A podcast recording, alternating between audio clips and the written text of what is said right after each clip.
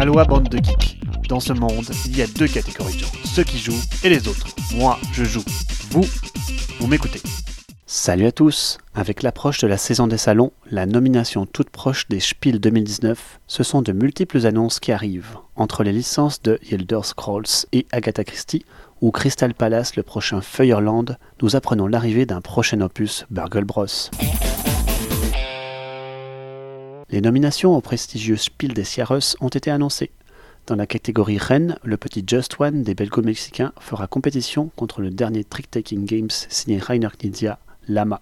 Le troisième larron est Words, accompagné de son lot de suspicions de plagiat avec Insider de chez Owing Games. De quoi alimenter les discussions pour un bout de temps. Dans la catégorie expert, nous retrouverons l'original, le classique et la hype. Serez-vous placé Carpe Diem, Wingspan et Detective A Modern Crime Story dans la bonne case?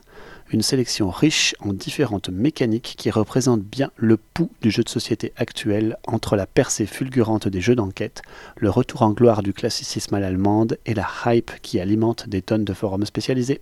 Qui seront les vainqueurs? Mon petit pronostic ira à Lama et Détective. Et vous? À ce sujet, Carpe Diem a bénéficié d'une édition plus que médiocre avec des choix de couleurs vraiment trop proches et très peu attrayants. Des informations ont fuité et annoncent que le prochain print run améliorera la lisibilité des couleurs, quelques ambiguïtés en iconographie, ainsi que quelques améliorations du livret de règles, des éléments bienvenus pour un jeu qui est resté dans les standards de production d'il y a 15 ans hélas. Côté sortie, un peu de teasing d'abord avec ses quelques messages éparses et un podcast avec Tom Vassell évoquant une suite pour Burgle Bros. Oui, ce jeu à la sauce Ocean Eleven va revenir en version 2. On ne sait pas quand, ni où, ni comment, on sait juste que l'auteur, éditeur, distributeur Tim Flowers y travaille actuellement. Stay tuned. La prochaine sortie de chez Feuerland sera Crystal Palace et sortira logiquement lors du salon scènes prochain. Il proposera une mécanique centrale de placement de dés où chaque joueur décidera des statistiques de ses dés à chaque round. Difficile de se faire une idée, mais une sortie toujours à surveiller pour les fans d'Eurogame. Feuerland sortira aussi, tenez-vous bien, une nouvelle extension pour le très plébiscité Terra Mystica. Les marchands des mers seront disponibles lors du salon des scènes prochain. L'extension se basera sur une variante fan-made à partir de laquelle l'auteur s'est inspiré elle propose de dynamiser les hexagones qui se trouvent autour des rivières en leur proposant d'accueillir un port qui permettra de faire circuler des bateaux sur les rivières. Nul doute que la nouvelle va ravir la horde de fans de ce grand classique.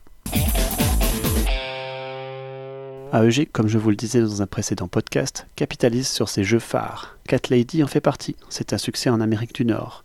Ce petit jeu de cartes bien ficelé et chatoyant, c'est le cas de le dire, va arriver en français cette année dans le même temps, c'est une nouvelle version au packaging beaucoup plus attrayant qui va égayer les rayons avec une magnifique boîte en forme de chat. Elle contiendra des jetons en bois et quelques nouvelles cartes pour varier le jeu de base. Si vous aimez le jeu de cartes à la fois simple, riche et stratégique, dans la catégorie Fairy Tales, disons, foncez, vous ne serez pas déçus, je vous le garantis. Les licences, toujours les licences. Avec cette prochaine sortie chez Modifius, dans l'univers d'Agatha Christie, totalement incroyable il y a 5 ans, aujourd'hui, toutes les licences passent à la sauce jeu de société. Le jeu se voudra un jeu de déduction semi-coopératif où les joueurs devront démasquer le meurtrier qui est parmi eux dans un huis clos où chacun a quelque chose à cacher. Côté matériel, comptez 80 cartes figurant les héros de ces livres tels que Hercule Poirot ou Miss Marple. Le tout dans un style cartonné vintage plutôt agréable à l'œil, pourquoi pas. Un second spin-off est annoncé chez Modifius pour Noël. C'est la licence The Elder Scroll qui va être adaptée en un jeu d'affrontement à base de figurines.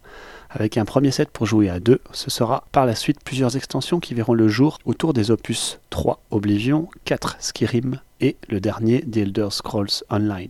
Amateur de cette licence vidéoludique culte, je disais un œil. Le prochain spin-off de la gamme Pandémie s'appellera Rapid Response et mélangera la mécanique de pandémie à celle de Fuse, le jeu de dés frénétique. Les villes auront le rôle de sets de faces de dés à réaliser, des contrats quoi, et chaque personnage aura ses capacités à utiliser à bon escient dans le feu de l'action. Je suis assez dubitatif sur ces spin-offs à l'infini. Le jeu sortira en anglais ce mois-ci. Je voulais enfin relier cette information agréable à lire pour tout joueur francophone qui se doit, tout en récupérant les droits de The Grim Forest, Lucky Duck Games fournit pour une dizaine d'euros l'ensemble des cartes traduites en français. Une excellente nouvelle, ce kit français que l'on aimerait voir beaucoup plus souvent chez les traductions francophones, notamment dans le monde participatif. Allez, c'est terminé pour cette semaine. Je vous dis à dans deux semaines pour un numéro vraiment spécial en guise de compte-rendu en direct du salon Origins. Et d'ici là, jouez bien